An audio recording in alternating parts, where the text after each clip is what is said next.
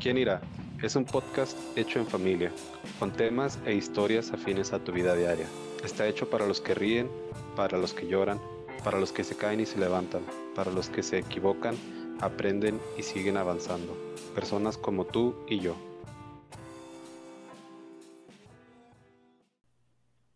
Mm, Buenas noches, ¿cómo están? Buenas noches, Hola, Tania. buenas noches, Tania. Muy bien, gracias a Dios. Qué bueno. Feliz. Ah, ¿Feliz? Qué bueno. Sí, ¿Y, y tú, Rosy? ¿Feliz? Feliz como la ¿Y lombriz. tú, Pe Pequismundi? ¿Feliz? Noqueado, noqueado, pero sí, feliz. Yo estoy en la casa. Feliz de haber bueno. sobrevivido a un desmayo, ¿verdad, hijo? De- Porque parece sencillo, pero gente no vuelve. Eh, Eso es verdad, eso es verdad. No, pues yo también feliz de que estemos todos aquí. Y este, bueno, pues ya saben, a lo que venimos. sí. Ahora el tema que traigo para compartirles es el siguiente. Tengo, bueno, conocí una historia eh, verídica de una pareja, un hombre y una mujer que tenían un amigo ah, cercano y ellos sabían que ese amigo había estado batallando con su salud mental por años pero eran, eran muy bueno, era una muy buena amistad. Ellos se, se, se ocupaban los unos de los otros. Era genuino, pues. Entonces, esta pareja hacía todo lo posible por pasar cada fin de semana con e- ese amigo, con esa persona que batallaba con su salud mental y emocional, digo, pues se puede decir también. Y total que ellos, ellos se lo procuraban porque sabía que, sabían que ya llevaba un tiempo hablando de los pensamientos suicidas que tenía y todo eso. Total que hace dos semanas el muchacho, el amigo les habló a la pareja, a sus amigos y les, les pidió que si los podía ver el fin de semana y esta pareja eh, por este fin de semana dijo que no iban a poder ir a verlo porque se sentían enfermos y querían descansar y no lo querían poner en peligro de contagiarlo y esas cosas. Entonces el, mucha el amigo, el, el hombre dijo que estaba bien, que, que nada más tenía muchas ganas de verlos y, y ya, eh, pero que si no se podía, que estaba bien. Entonces, ah, eso fue el fin de semana, el lunes o el martes, le llamaron a la pareja para decirle que su amigo se había suicidado.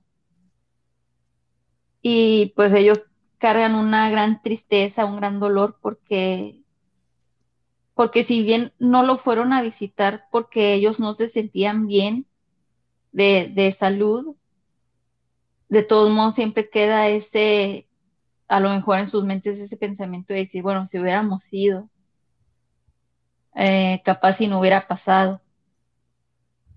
Y cuando conocí esta historia, ah, lo primero que me, bueno, en primer lugar me dolió el corazón porque se me hizo algo muy triste para ambas, para ambas partes. Y después me puse a pensar en, en el, en, en la Biblia en donde dice papá que nos ayudemos a llevar las cargas los unos con los otros, que nos alegremos con los que se alegran, que lloremos con los que lloran. Am, y pues eso, que seamos un apoyo el uno para el otro. Y a la vez, cuando pensaba en eso, también llegué a la conclusión de que, ok, eh, muchas veces puede estar en nuestro corazón la, y en nuestro espíritu la mayor disposición de estar ahí apoyando a la persona que, que te necesita, ya sea emocionalmente o como sea que le puedas ayudar. Pero, ¿qué tanto, qué tanto puedes tú como individuo hacer por esa persona ah, cuando es algo ya tan grave? ¿Qué, qué tanto puedes tú cambiar? ¿Qué tanto puedes tú hacer para ayudarle y, y qué tanto depende de ti. Ah, si ya estás haciendo todo lo que puedes. Entonces yo, yo llegué a la conclusión de que, pues, de que no, nunca vas a saber, porque debes de acompañarlo, pero en realidad no debe de depender de ti. Ah, no sé ustedes qué piensan, que quieran elaborar. Eh, yo me acordé que la plática pasada dijimos algo como de, de, de ayudar a las personas y que realmente nosotros no podíamos hacer nada, que realmente el que hace por ellos pues es Dios, ¿verdad? Uno, uno lleva el mensaje y Dios obra. Y ahorita, antes de empezar a grabar, siempre ha mencionado Carlos que hacemos una plática. Y, y a la plática anterior a empezar aquí, estábamos diciendo de que yo había leído algo así de, del Valle de los Huesos Secos. Y así nada más hice como una, una, ¿cómo se dice? Una nota. Sí, una nota. Y puse dar aliento de vida para revivir y que sepan que, que, que ahí está el Señor, Dios para nosotros y nada más ir a profetizar, o sea, y, profetizar tampoco estamos impuestos a oír profetas de que vienen y dan la no sé qué y tú vas a hacer esto y tú vas a hacer lo otro. Profetizar es ir a hablarles de Dios. Y, y este, ¿Y qué es? Es, eh, hablarles de Dios, que es profetizar, que es de que de decirles el Dios que hay, decirles el Dios que existe, decirles que Dios los ama, que todo peso que lleven uh, ellos podrían hablar con Dios, mm, dejarlo ahí, ese dolor con, con, con, su plática con Dios y hacerle sentir lo, lo, que, lo verdadero, lo real que es Dios.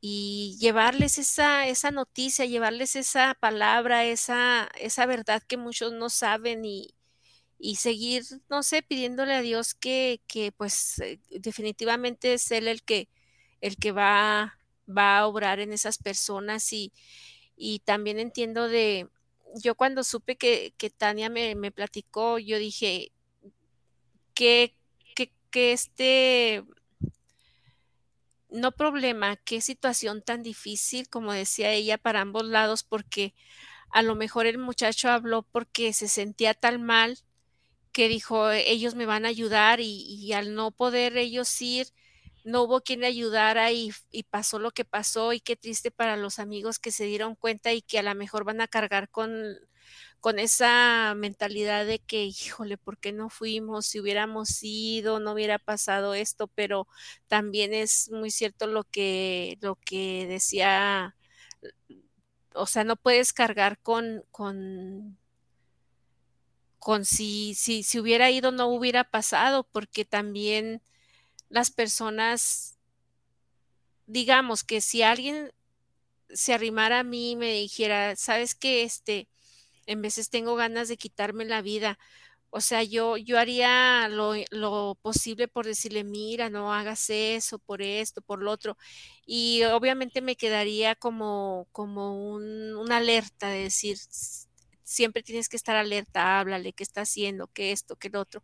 Y si un día llegara a pasar y de, de pronto me dijeran eso, pues no sé, tal vez yo diría, ok, yo hice todo lo posible, no podía estar con él 100% acompañándolo y cosas así, pero, pero son situaciones muy difíciles que creo que tiene que estar uno, cuando uno se le presente una ocasión así, tiene que estar muy, muy consciente uno de lo que esto significa cuando una persona te dice eso y te lo dice una vez o te lo dice dos veces, este, estar conscientes, estar este, pendientes de lo que esta persona y créanme que nunca se quita esa alerta.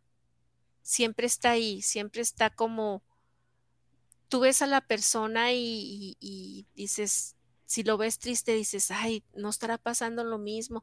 Si lo ves eh, enojado, dices, ay, no estará.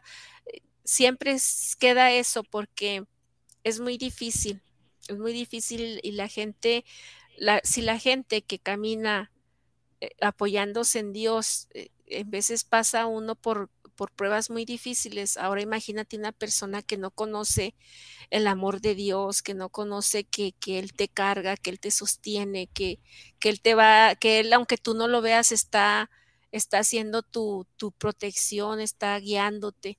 Y pues es bien difícil eso, no, yo no me imagino, yo como madre pasé una cosa así triste y es una cosa indescriptible yo como mamá puedo decir, cuando me dicen una cosa que no puedas describir, es para mí yo siempre he dicho, cuando tú, cuando uno está dando a luz y cuando ya sale tu hijo, es algo, es una sensación que yo nunca he podido describir.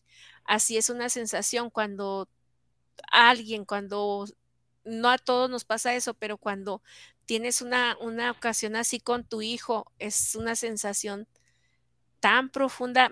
Yo la, a mí hay una palabra de, la Biblia que dice que la verdad de, Dios, la palabra de Dios es una espada que penetra tu corazón. Este es algo, eso es algo muy bonito, pero yo, yo, yo podría decir, cuando tú sabes algo así, es un dolor tan, tan fuerte que yo pienso que así ha de ser cuando una espada penetra tu corazón y digo, y nunca se te quita eso de tu corazón ni de tu mente. Es muy triste, es muy, es algo muy fuerte. Yo pienso que es algo indescriptible y es algo que muy difícil de opinar. Yo creo que pudiera decir que he estado en ese estado mental. Este y a lo mejor puede haber personas que pueden llegar a pensar, no, es que nada más está buscando atención, por eso le hablo a las personas, si lo quisiera hacer de verdad lo haría, como lo hizo. Este, pero bueno, yo por lo menos creo que una persona que está atravesando por ese tipo de problemas y es lo suficientemente fuerte para pedir ayuda. Bueno, tal vez no fuerte para pedir ayuda, pero que tiene la suficiente confianza para para hablar con alguien o no sé, pedirle la compañía a alguien. No yo bueno, yo nunca he estado en ese punto de que alguien pida mi compañía o algo así, pero creo que si alguien nos escucha y y una persona que conocen está en esa situación, que está pidiendo su compañía. Creo que realmente eso es lo más que pueden hacer. Como dice, dices tú, pues sí puedes profetizarle, hablarle de Dios y decirle, contarle a ti, bueno, por ejemplo, en mi caso, a mí, cómo Dios me ha salvado, me, me ha mostrado su amor y me ha llevado a cambiar mi vida. Este, pero realmente creo que como dice Jesús, que hacer discípulos es la forma más efectiva y la única forma en la que puedes hacer discípulos o ser tú un discípulo pues es compartir tiempo. Incluso pues el, el predicador que tanto nos, bueno a mí es, me gusta escucharlo.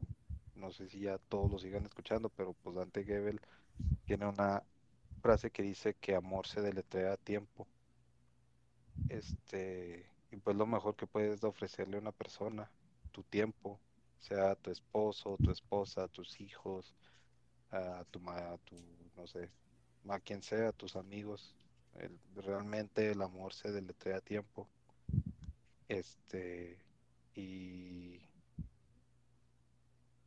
y pues ya creo que no, pues sí, o sea, tienen razón de que una persona no debería de sentirse culpable porque tal vez quisiera tomarse ese tiempo para, para él o ella misma.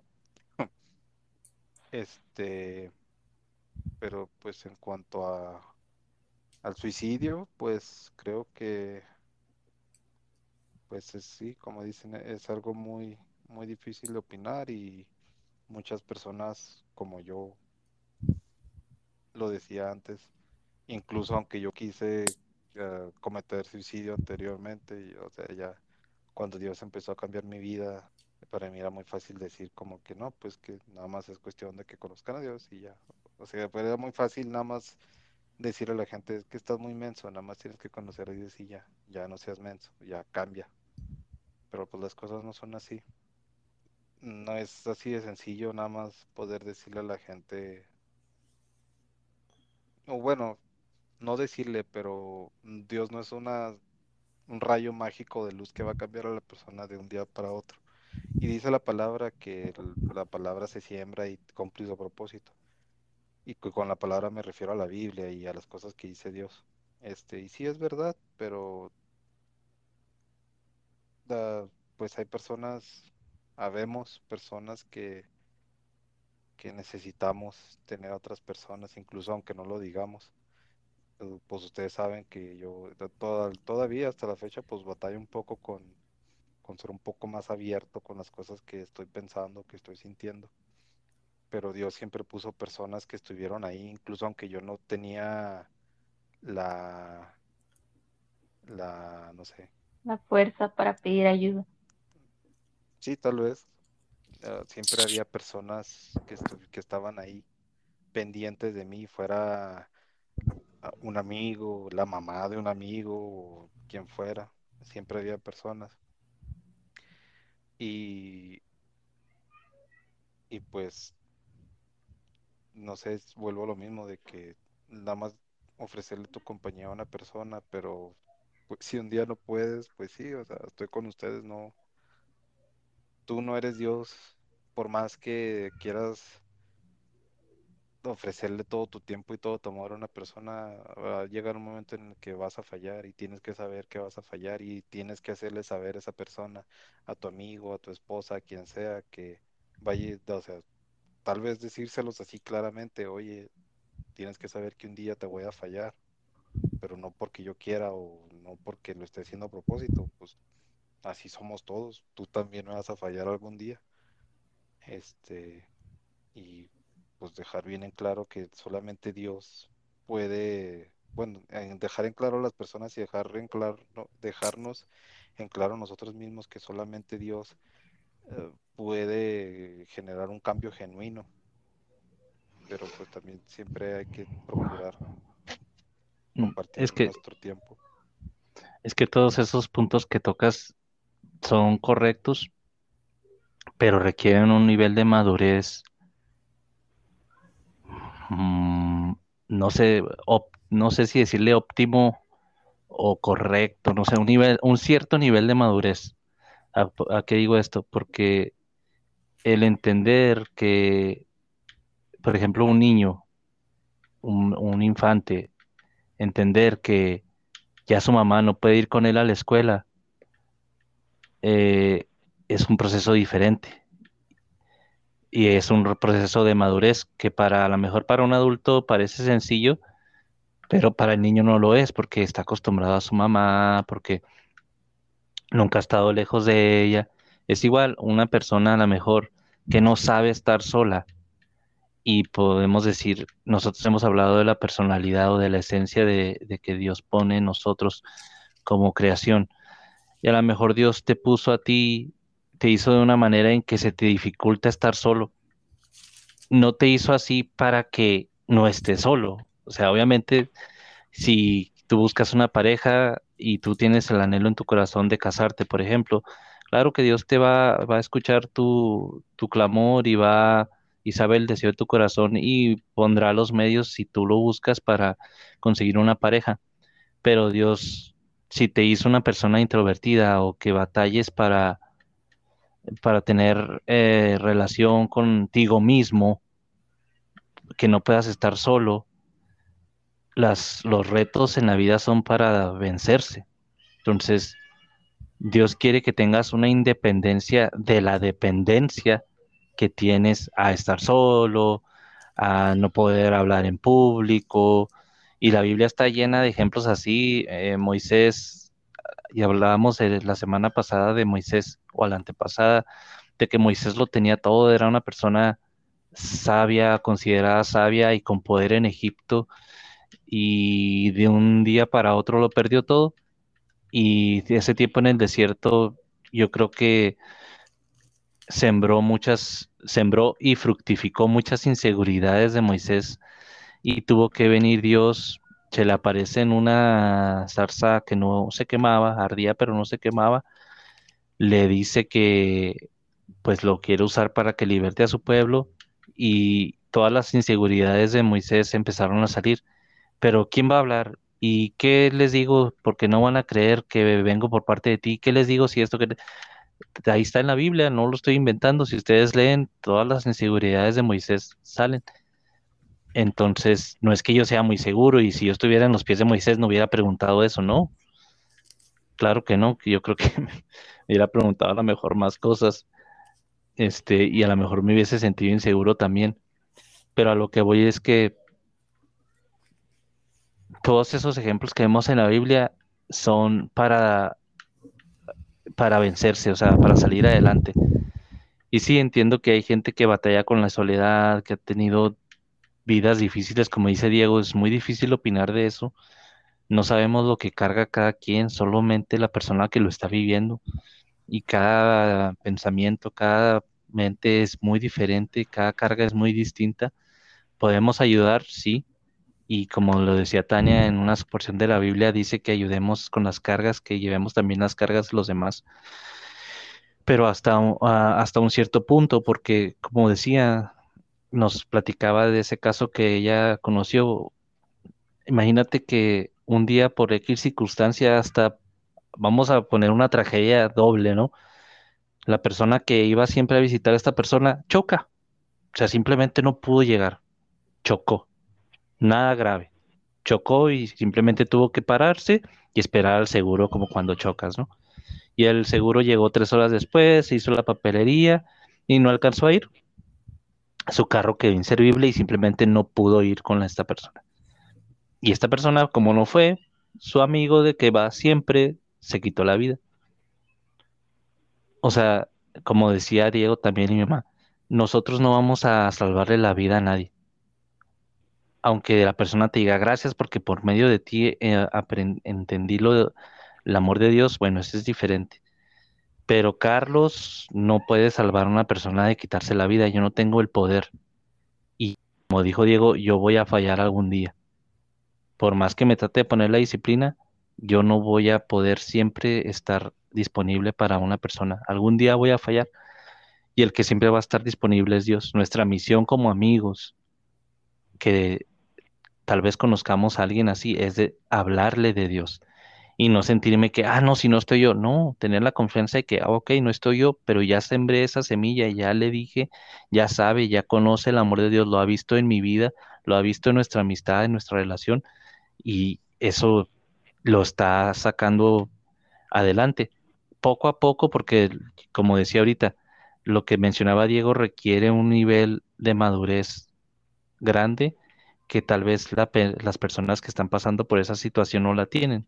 Y no porque no quieran o porque sean tontos o porque no lo quieran aprender, simplemente están pasando un proceso el cual no entendemos.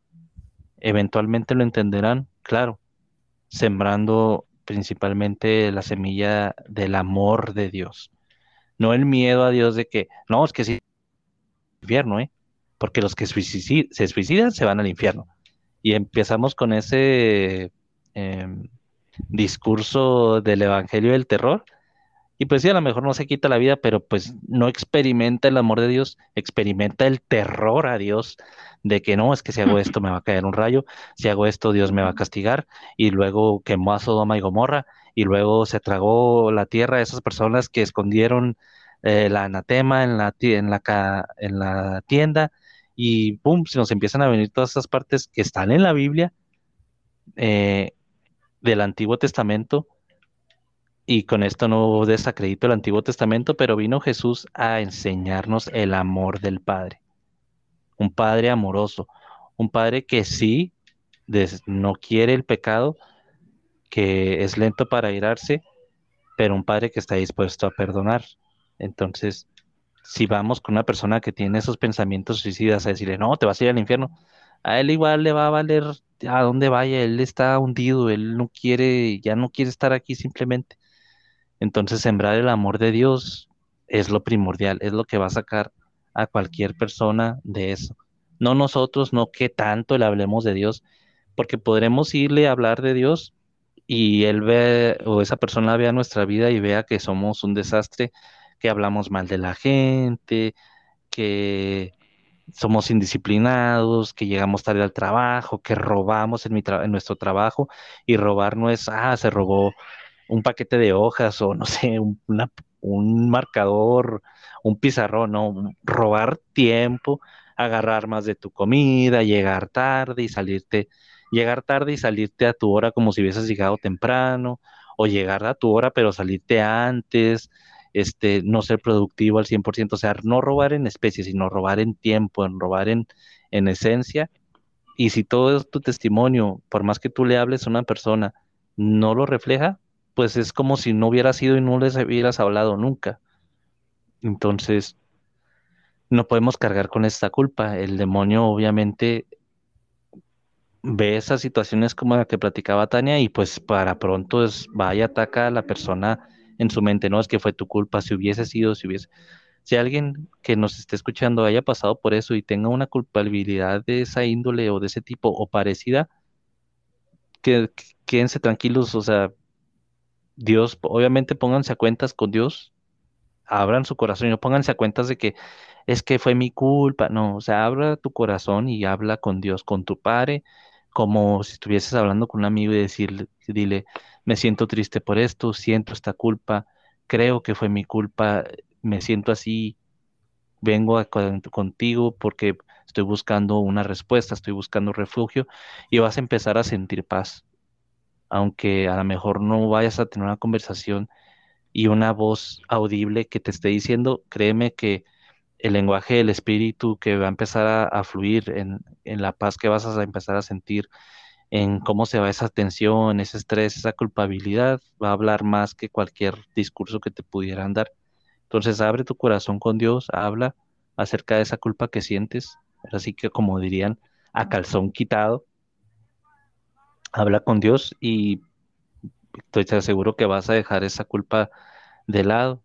Y para la y volviendo a lo del tema del de la pues del suicidio que es un tema muy delicado, pues sí es, es de gran valor esa persona que haya hablado y que haya expresado, eh, pero hay gente que simplemente no lo expresa y por más que nosotros empujemos, o sea, simplemente no, no lo vamos a poder sacar de ahí, tristemente, se oye, no lo, no lo estoy dando por perdido, pero, o sea, no sé, ahí sí yo no tengo, no tengo la respuesta de nada, pero me, cuesta mucho entender cómo si una persona no tiene un poco de voluntad, por más que esté tan triste, pero existe ahora sí como la fe, una semilla de mostaza tan pequeña de voluntad o de fe de salir adelante, puede ser posible.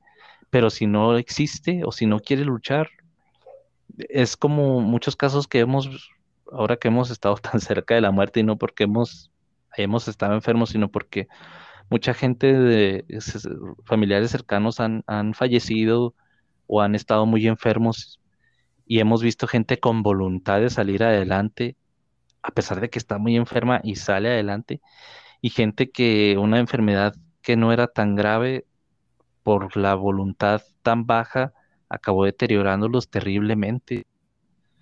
Entonces yo creo que tiene que haber una estabilidad emocional muy fuerte que, que no logro entender cómo puedes hacer llegar a una persona. Obviamente solamente con el amor de Dios, pero, pero es muy complicado, no sé, es, algo muy complejo hablar de, de, cómo sacar a alguien del suicidio. Creo que nadie tiene la, la fórmula humana, entre comillas, para sacar a una persona del hoyo. Solo Dios puede. Entonces, es lo que yo quería apuntar. Yo estoy, yo estoy muy de acuerdo con, con lo que acabas de decir. Eh, tendemos a, padecer ese, el, yo le llamo, yo, le llamo el síndrome del Salvador, porque tenemos a, la llenura gracias a Dios de, de su amor en nuestra alma, en nuestro espíritu. Y, y sabemos y reconocemos por, por hechos que, que Dios es el que te salva de todo lo que sea que estés pasando, de todo lo que sea que estés padeciendo, de todo lo que sea que estés sintiendo, que Dios es el único que llena el vacío, pero, y queremos que todo el mundo lo sepa, pero al mismo tiempo es, es, algo muy difícil porque también tienes que entender que no es al tiempo tuyo, que no es al tiempo que yo quiero, es al tiempo de Dios, de acuerdo al, al proceso de esa persona con la que Él te está cruzando.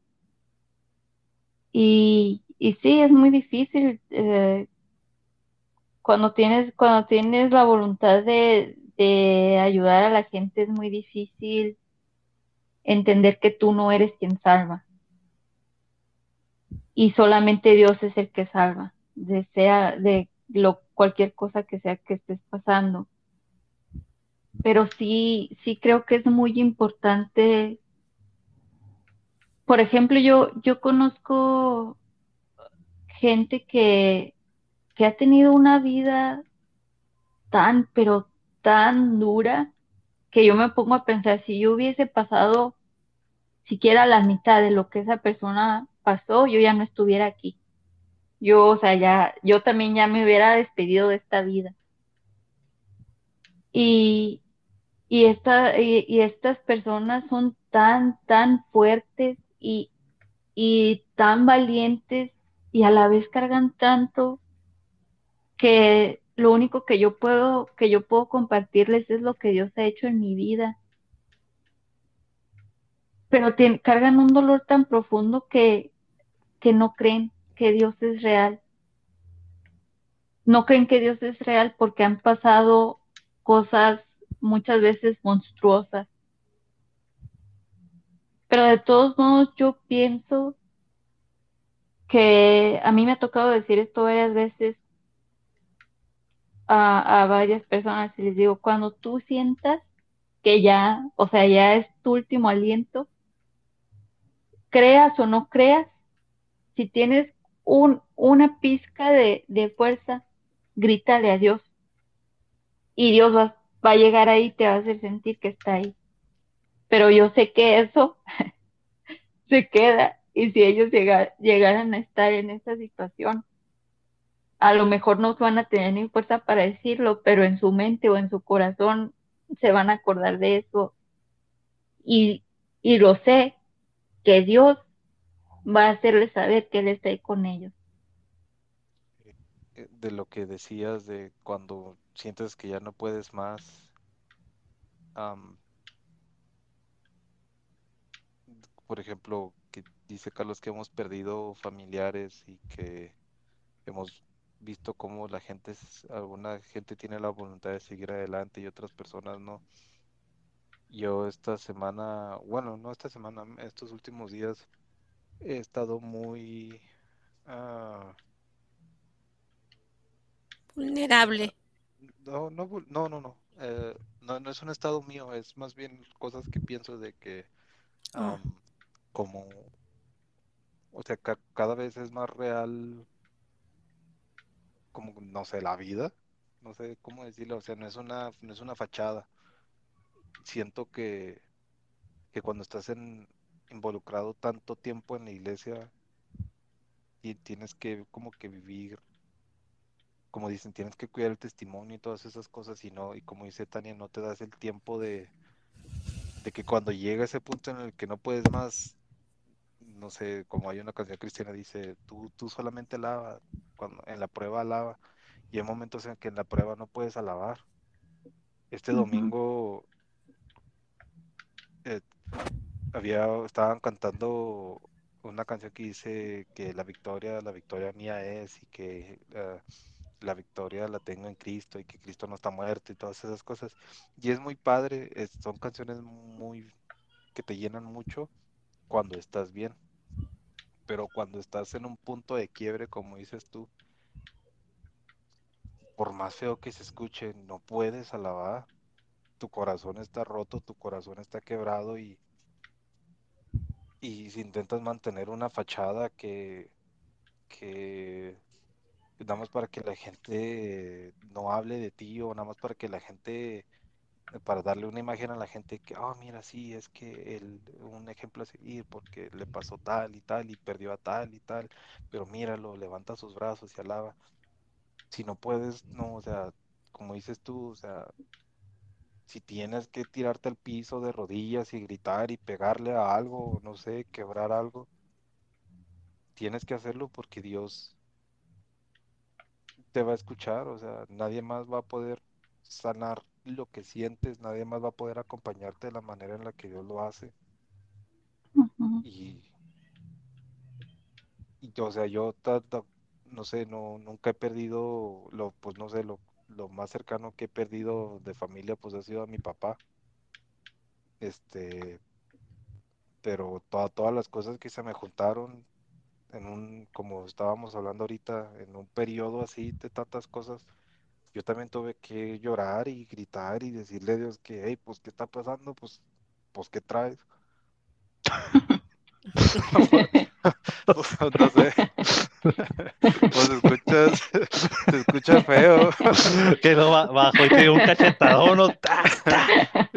Pues, se escucha feo, pero, pero Sí, incluso sí. David, incluso David le dijo, hey, acuérdate que soy humano, soy, Eh. soy huesos, soy polvo, pues, pues casi casi le dice lo mismo, pues, ¿qué te pasa? Yo también le he dicho a papá eso. Y, y ya no sé, ya después se te pasa y le, pi- le pides perdón, pero tienes que permitirte decirte, decir esas cosas. Claro. Sí, le... Y, y, y que, y que sepan que, o sea, porque a lo mejor ahorita la- hay personas que van a decir, pero ¿cómo le hablan así a, a Dios, al Señor? No, al Señor no, a mi Padre. Y, y yo sé que mi Padre me ama tanto que lo único que quiere es escuchar el sincero llanto de mi corazón. Pues Sí, sí. una de las, una de las especialidades de Jesús era, este, si tú lees los evangelios con atención, era escuchar a la gente que tenía, que iba y le clamaba. O sea, Jesús hacía, parecía, parecía preguntas tontas que le dice, ¿quieres ser, que me dice, que le dice, ¿me sanas? Y dice, ¿quieres? Si tú quieres, sí. O sea, y tú dirías, bueno, qué pregunta tan tonta, pero, o sea, Jesús quería que la gente hablara, que sintiera, que dijera, esto es lo que necesito, esto es lo que quiero. Entonces, pues un reflejo de Dios fue Jesús, porque era, fue el verbo que fue Jesús. Así es. Entonces, Jesús nos quiere escuchar, nuestro Padre nos quiere escuchar. Yo creo que los que somos, bueno, en este caso, pues obvio mi mamá y yo que tenemos hijos, eh, creo que estaríamos dispuestos a escuchar. Obviamente hay que reprimir ese deseo de querer luego, luego corregir y antes de escuchar creemos que ya tenemos la solución, pero es muy importante escuchar a tus hijos porque de hecho yo escuchaba ahora un podcast que no era cristiano, eh, pero decía decía mm, conexión antes de corrección. Vi el título y dije, seguro esto, seguro eh, parent- eh, paternidad, maternidad, seguro. Y sí, o sea, es que cómo puedes hacer, cómo puedes corregir a un adolescente o a un niño rebelde si no tienes una conexión y decían del tiempo, Exacto. si no les das el tiempo. Dice, ahora, hoy en día vas a un restaurante y ves que a los niños les dan las tabletas, les dan un teléfono para que esté tranquilo. Y sí, tú ves al niño tranquilo, pero no hay una conexión. Entonces el niño tiene la conexión con el aparato, no con la persona, no con el padre, no con la madre o con quien lo cuide, no lo tiene. Entonces, Dios quiere una conexión antes que una corrección. Dios quiere, para conectar contigo, necesitas tú hablar con Él, tú hablar, abrir tu corazón. Y, es bien raro, eh, haz de cuenta que nosotros queremos, cuando le escondemos cosas a Dios o no hablamos como Dios, Diego habló con Dios ese día que dijo, eh, pues ¿qué traes? Dios ve a Diego como si fuera de cristal y adentro de Diego ve ese, eh, pues ¿qué traes? Entonces Dios está esperando que lo saque, pero ve que Diego lo reprime y dice, es que yo quiero que seas sincero, que me tengas confianza, que lo digas y tampoco le vas a faltar al respeto de Dios, pero si tú, Dios ve tu corazón, Dios ve ese epos que traes o ve ese enojo que tienes contra Él o ese disgusto, esa decepción, porque yo me he enojado con Dios, yo me he decepcionado de Dios en, mi inmadurez y ya después entiendo y como dice Diego, le pido perdón y, y aún lo amo más porque sé que Él es amoroso y que lo hizo porque me ama pero si yo trato de esconder eso frente a Dios, es como vuelvo a hacer lo que hacía hijo, lo que hizo Adán y Eva. Andaban desnudos y los escondían en los árboles y se pusieron, eh, se taparon. O sea, Dios lo ve todo así. Y Dios les pregunta, ¿dónde están? Dios no les preguntaba, repito, otra pregunta entre comillas tonta. No es que Dios no supiera, es que Dios quería que le dijeran. Dios sabía perfectamente que dónde estaban, cómo estaban, en qué sensaciones tenían, lo sabía, pero les preguntó, hey, ¿en dónde están? Salió, les, les di, le, le dijeron, él ya sabía todo lo que había pasado, no lo agarraron de sorpresa, no lo sorprendieron, Dios no sé, no, no era como que no se lo esperaba. Entonces, desde ahí está la tendencia a esconderle cosas a Dios. Yo sé que pasamos del suicidio a esto, pero no, pero va de la mano con ello. Ándale, era lo que te iba a decir, que está de la mano con ello, porque ahorita que dijiste ah, que los que somos papás o mamás lo sabemos, entonces yo me atrevo a decir que, que una persona, no, no importa, me atrevo a asegurar así 100%, eh, todas las personas, como dicen por ahí, que habitan el mundo mundial, o sea, todas, todas. todas nuestros males vienen de la niñez, ¿verdad? Ah, sí. Entonces, este, por ejemplo, me atrevo a decir, ya que Diego confesó que él había tenido un, mal pensamiento, batalló con, con, pensamientos y que en una ocasión quiso quitarse la vida, este, bueno, pues Diego tenía un problema, ¿verdad? un problema a causa de un divorcio y, se sentía solo, se sentía abandonado, se sentía... Y, y, era eso, porque lo que lo llevó a hacer eso, porque a lo mejor no tuvo lo que ahora hizo de decirle a su padre, pues, ¿qué traes? ¿Verdad? A lo mejor si en ese tiempo le hubiera dicho a la mamá o al papá, ¿saben qué? Yo me siento así y así y les vengo a exigir por qué hacen esto y esto y esto. Entonces, ah, si hubiera, hubiera simbrado, a lo mejor no hubiera pasado lo que pasó. Ándale, o, no sé, tantas cosas que hubiera O a lo mejor no hubiera servido de mucho tampoco. No, a lo mejor no hubiera sentido, no hubiera servido en el sentido, como les he dicho muchas veces, que la gente siempre pensamos hacer las cosas, o por ejemplo, decir esto y que la, la, la, reacción que Diego esperara de ambos lados fuera de que, oh sí, vamos a juntarnos, vamos a seguir viviendo. No, las cosas se dicen y, muchas veces uno no sabe lo que va a pasar. Por ejemplo, en una ocasión, mi ex esposo estábamos ya mal en la relación y él tuvo una enfermedad muy fuerte y fue un milagro que él salió del hospital porque se le contaminó la sangre. Bueno, fue un desorden bien grande de, que pasó. Y, yo me acuerdo que, que en su momento no lo pensé así, pero yo dije, ok, voy a intentar todas las cosas para, para volver y empezar como familia y, gracias Dios porque nos diste esta oportunidad y no sé qué, de que pasaran estas cosas y, valorar más la vida y bla, bla, bla, y bla, bla, bla, pero no siempre las cosas son como para, oh sí, valorar la vida para que te quedes ahí eh, en, en ese matrimonio, algo simplemente es tal vez para que veas la realidad de lo que estás viviendo, para que hagas X o Y y muchas cosas, o sea, no siempre es como para que el cuento acabe felizmente con lo que muchas veces pensamos que es lo lógico o que es lo mejor. Pero el chiste es hablar, Yo, decirlo. yo sí, s- yo sí soy partidario de creer que las cosas sí se pueden cambiar.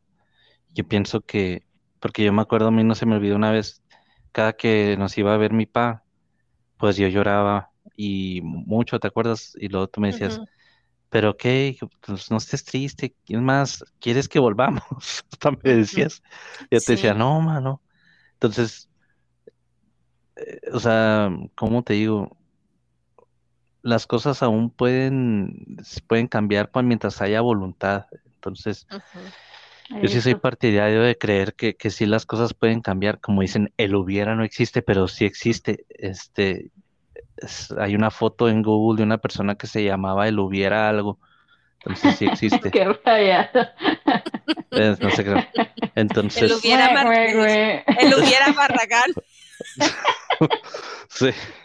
Entonces, este, pero, o sea, a final de cuentas, pues e- es, es, es luchar. Yo he estado aprendiendo mucho cosas de, y he estado meditando en lo que he aprendido y em- eh, veo pruebas, por ejemplo, este, la, una de las más claras fue, siempre digo lo de mi niña, o sea, que hasta que yo le agradecí a Dios que me deja, me dejó, aunque sea conocerla, aunque ella estuviera sin vida ahí y verla cómo la estaban tratando de revivir y nada funcionaba, pues me tuve que resignar y agradecerle a Dios.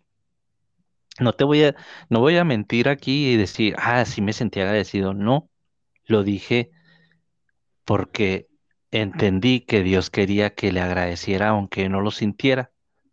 Como no, resignación. Sí, o sea, yo no, yo no sentía como que, ah, gracias porque pues ya vi nacer a mi hija y pues no la voy a escuchar hablar, ni, ni ver correr, ni nada, pero pues gracias, ¿ah? No, o sea, no era así de, pero entendí que, bueno, la vida es de él, todo es de él, ella, mi, la niña es de él, esta vida que yo creo que es mía, ni siquiera es mía, es de él, y entender que todo es de él te hace mm, comprender o llegar a una madurez de que, bueno, si te la prestó 10 minutos, pues esa fue su voluntad y agradecele. Entonces lo entendí de esa manera y le agradecí y pum, lloró. Y una vez también que se nos enfermó, que, que le bajó mucho la temperatura, era para estas fechas, tenía como dos años y le bajó como a 34 grados y no la podíamos calentar. Yo me la metí, me quité la camisa y me la metí en el pecho así y les, me puse el calentón enseguida y le hice casita para que, para que calentara y no se calentaba y no le subía y no le subía y la llevamos al doctor y igual, este, resignarme, o sea, no resignarme en el más sentido de la palabra de tirarme a la hamaca, porque yo me puedo haber resignado aquí en la casa y no, pues ahorita se sana y estar aquí sentado y ella ahí sufriendo de frío. No, o sea, yo me resigné, pero yo fui al doctor, yo hice lo posible, la luché y todo hasta donde pude, hasta que entendí que, bueno, algo ha de ser, no sé qué sea, pero pues lo pongo en tus manos y ya, me, me- digamos que puse esa carga en él y ya se le quitó, se le estabilizó la temperatura y todo. Entonces, cada vez que tengo la tendencia a pensar de que algo está en mi control, luego, luego mi mente me, me regresa y me dice, "Eh, acuérdate que cada vez que has pensado que tienes el control, pasa esto, pasa el otro. Entonces, vuelvo a pedirle perdón a Dios y le digo que Él es el único que tiene el control. Y eso a mí me ha servido para entender muchas cosas y para madurar en muchos aspectos. Entonces, volviendo al suicidio, o sea, como tú dices, es sembrar, a lo mejor armamos tanto a una persona, a un hijo que tiene pensamientos suicidas o a un amigo, a un cónyuge Y, y es tanto nuestro amor por esa persona que queremos que, ah, ya le hablé de Dios y ya mañana no se va a querer suicidar. No, esa semilla va a estar ahí y va a ser en el tiempo en que Dios lo quiera. ay, Carla, me- mi esposa me platicaba de una persona que me dice, es que esta señora siempre me dice que ore por su hija, para que su hija venga a los caminos de Dios, porque ellos toda la vida vivieron en, fueron cristianos y la hija fue la única que no, que no quiso nada con la iglesia y se fue. Entonces yo le digo, eso es algo muy común que pasa en la gente que vive desde siempre en la iglesia y tiene el evangelio del terror. Eso es muy común, que los alguien, algún hijo no quiera saber nada. Le digo, pero estén tranquilos y tú dile a esa señora cuando tú hables con ella. Le digo, siempre se lo planteo así a mi esposa. Le digo, ¿Dios es mentiroso? No. ¿Dios te ha fallado? No. Ok.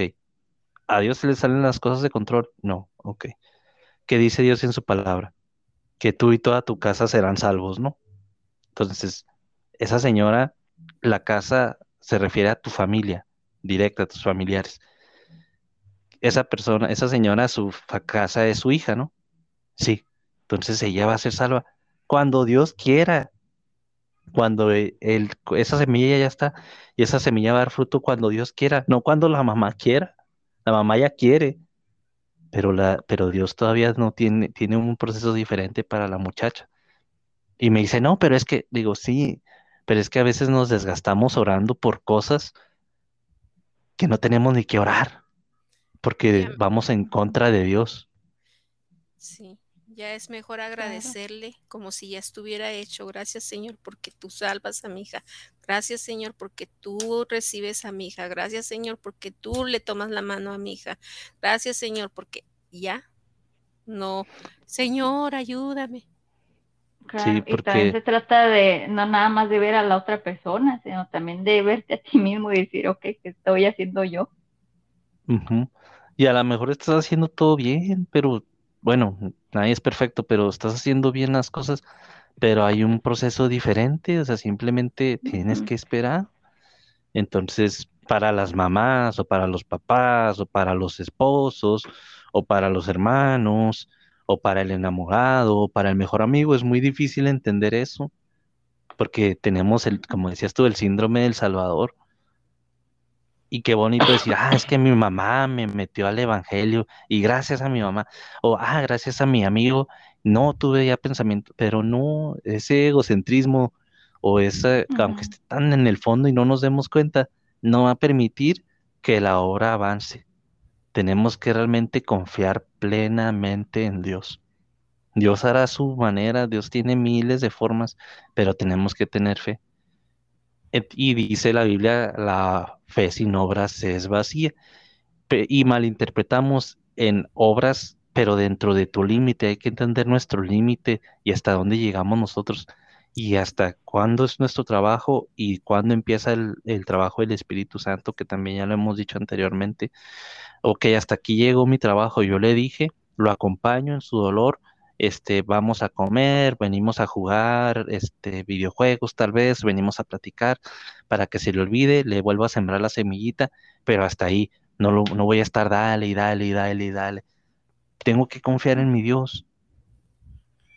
Tengo que dejar que eso fluya. Si no hay fe, pues estás, no, la, la fe no va, la fe va a mover eso. Si tú no tienes fe, el tener fe es a veces esperar. Y si tú no esperas en fe, pues nunca va a pasar. Bueno, y ya con, con esto cerramos nuestra grabación de hoy. Eh, lo único que queremos dejar es que sea cual sea la situación que están pasando, pidan ayuda a Dios y Dios está ahí y no los va a defraudar. Am, también les queremos decir que si les interesa nos sigan en nuestras redes sociales. Estamos como Quien Irá Podcast en Facebook, Twitter, ah, Instagram y YouTube. Ah, si tienen comentarios para nosotros, también nos pueden ah, mandar un email a quienirapodcast.outlook.com. Les agradecemos muchísimo su tiempo, su atención. Ah, que Dios los bendiga